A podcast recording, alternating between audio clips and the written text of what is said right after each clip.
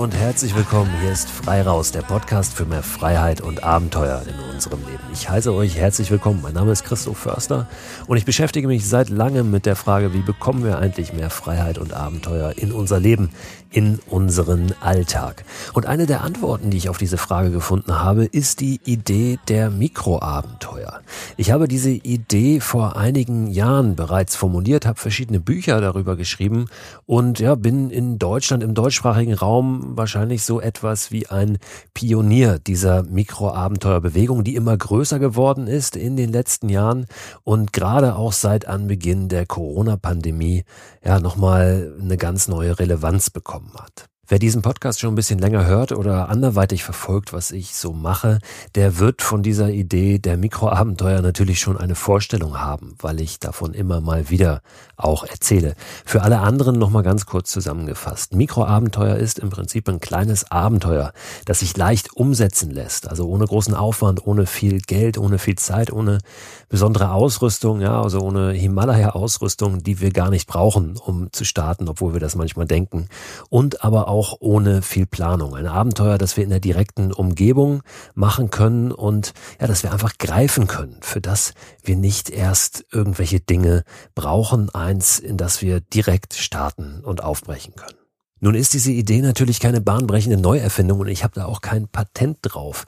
Ich bin aber, und das merke ich gerade jetzt in dieser Zeit, wo die Saison kommt, wo Frühling und Sommer eben nicht nur vor der Tür stehen, wir sind ja schon mittendrin im Frühling, da merke ich, dass ich für viele ja auch Medien und äh, Menschen da draußen ein wichtiger Ansprechpartner bin für dieses Thema, weil ich mich einfach schon sehr lange damit beschäftige und ein bisschen was darüber weiß. Ich habe gerade heute wieder zwei Interviewanfragen zu dem Thema bekommen, gestern zwei Gespräche aufgezeichnet und merkt, dass es gerade wieder immer mehr wird.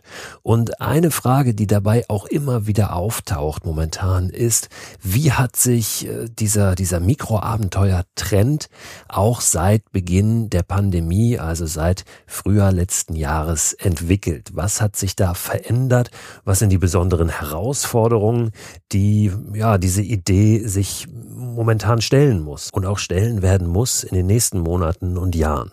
Und mir sind in der Tat in der letzten Zeit so ein paar Dinge aufgefallen, wie wir auch im Kleinen, wo wir ja momentan auf das Kleine beschränkt sind, weil wir die großen Reisen, die großen Abenteuer nicht machen können, dass unser Verhalten auch im kleinen Muster zeigt, die wir eigentlich bislang eher so vom Großen kannten und die auch da schon nicht unbedingt immer so hilfreich waren.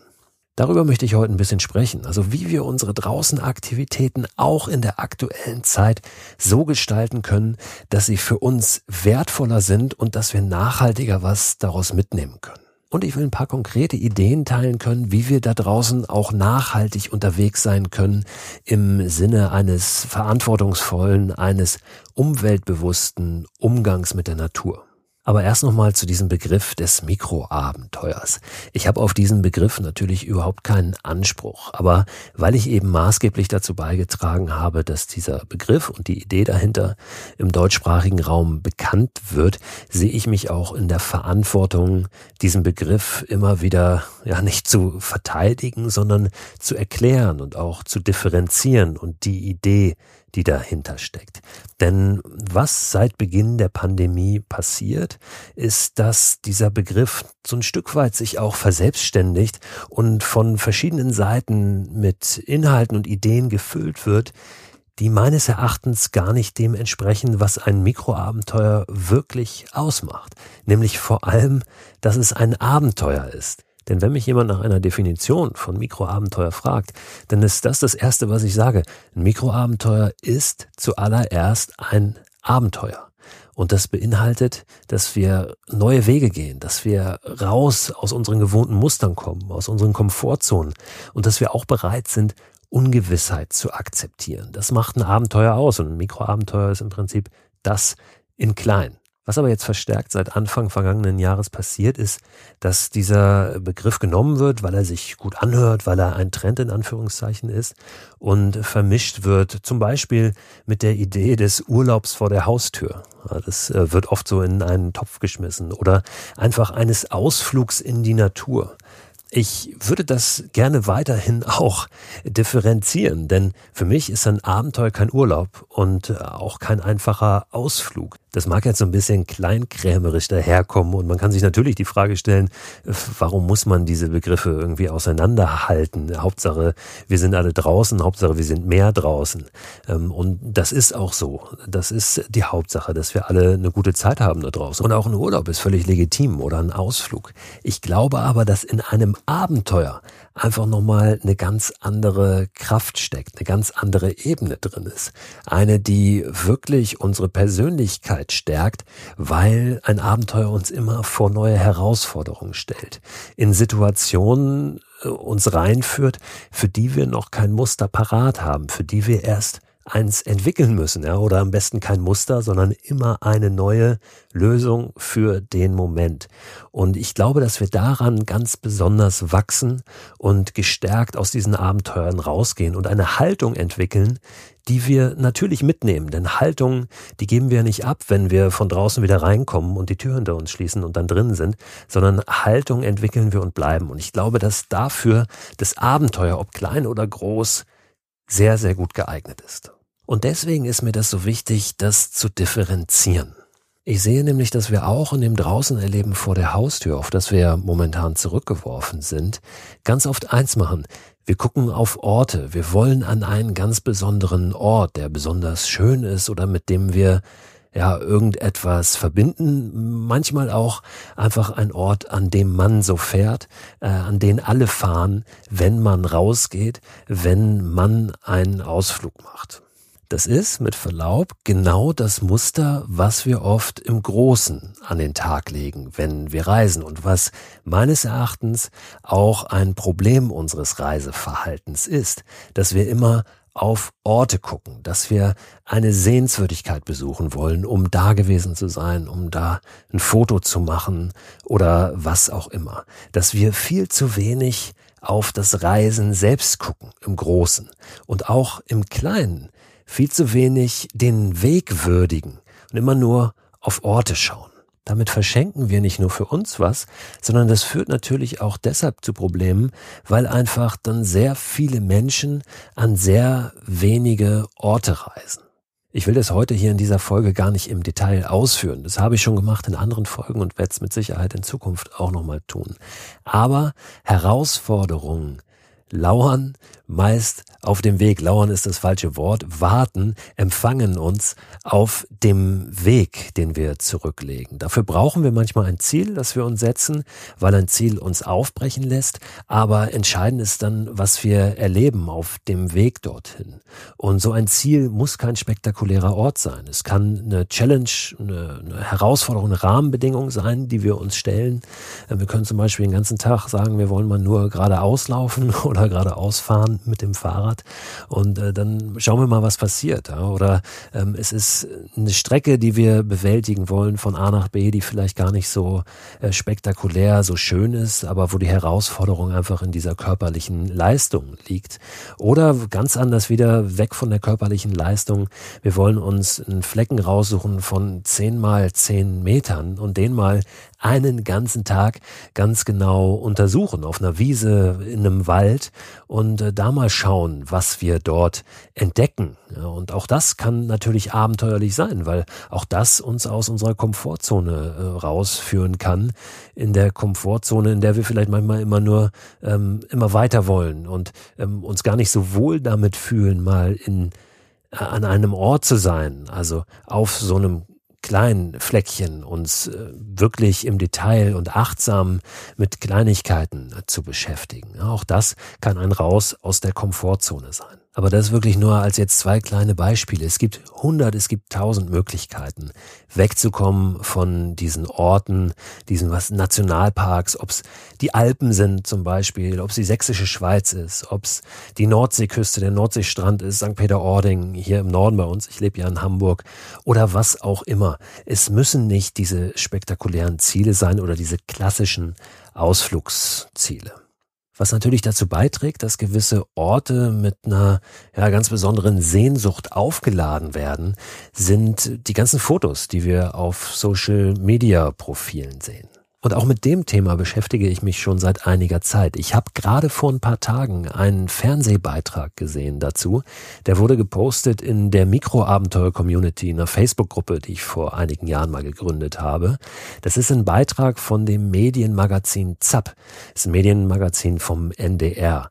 Und in diesem Beitrag geht es ja um das Problem, was entsteht, wenn Social Media Influencer besondere Orte, besondere Motive immer wieder fotografieren und äh, daraus dann ein Hype entsteht, der wirklich auch vor Ort an diesen Spots zu richtigen Problemen führt, weil dort einfach viel zu viele Menschen sind, weil dort Müll liegen gelassen wird und weil halt zum Teil Menschen sich wirklich sehr, sehr in Gefahr begeben, äh, bis hin zur Lebensgefahr, einfach nur um ein gutes Foto zu haben und dafür viele Likes abzugreifen. Ich packe euch den Link zu diesem Beitrag mal in den Newsletter zu diesem Podcast. Dieser Newsletter erscheint immer Ende der Woche. Der greift nochmal die verschiedenen Themen aus den jeweiligen Podcast-Folgen auf. Ähm, da sind dann Links nochmal drin zu den Themen. Aber darüber hinaus teile ich da auch ja, Dinge, über die ich stolpere, ähm, Ideen, die ich habe, Produkte, die mir gut gefallen und so weiter. Den Newsletter könnt ihr abonnieren unter christoförster.com slash frei raus.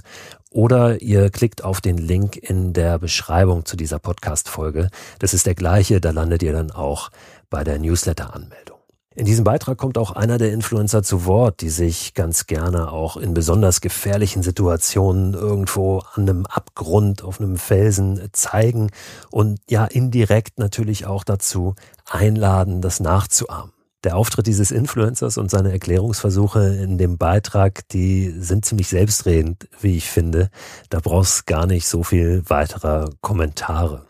Ich finde es wichtig, dass wir uns dieses Themas und auch unserer Verantwortung bewusst sind. Und zwar unabhängig davon, wie viele Follower wir jetzt haben in den sozialen Medien oder ob wir dort überhaupt aktiv sind.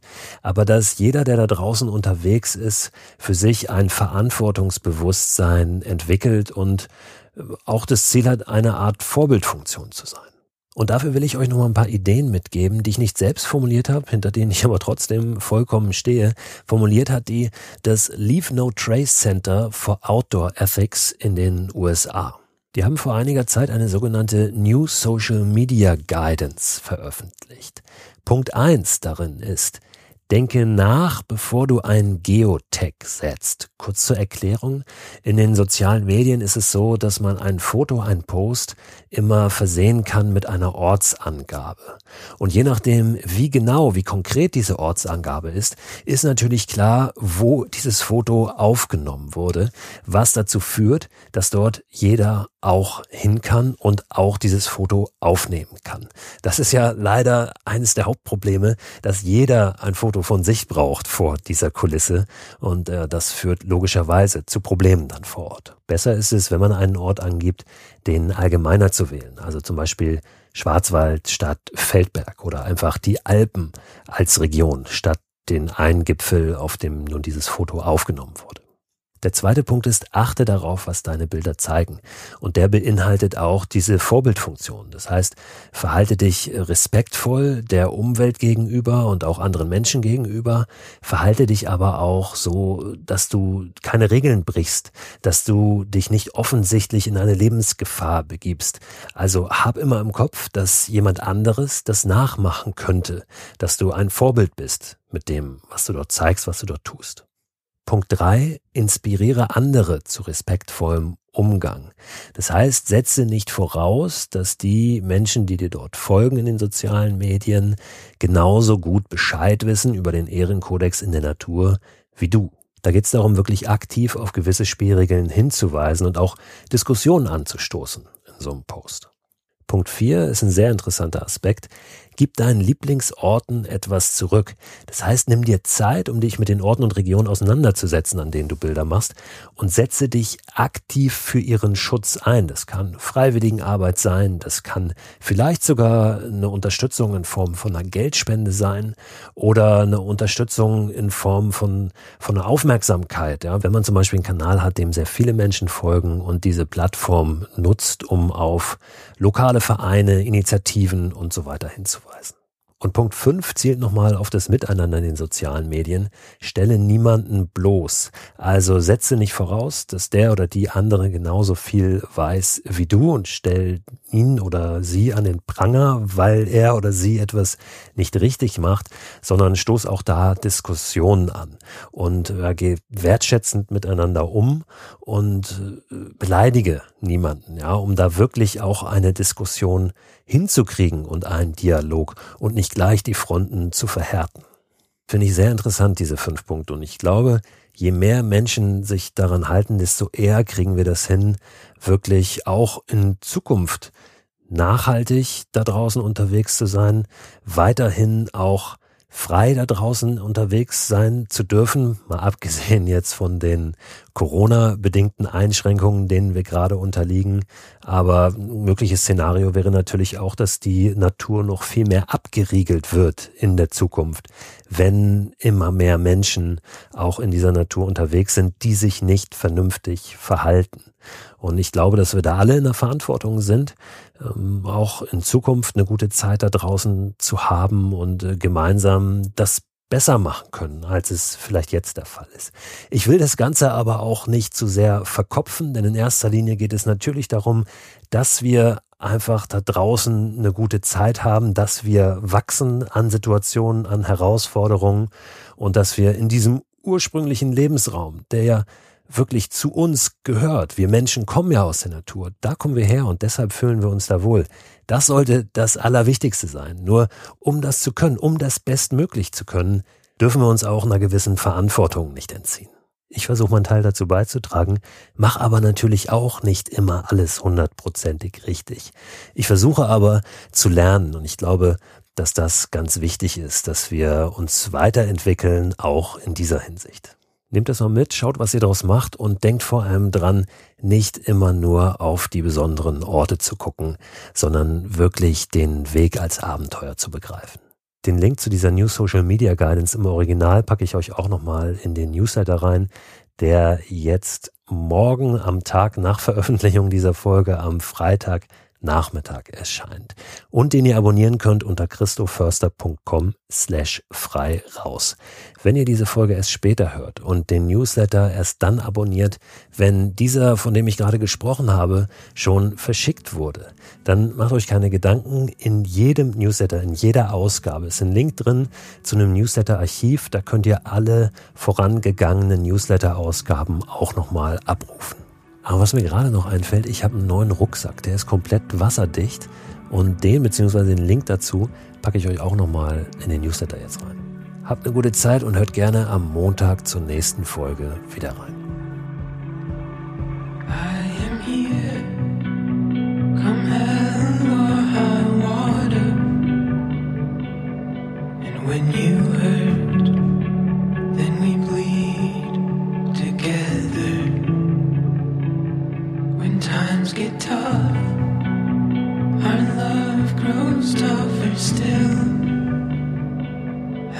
Easy roads, the best is up the hill.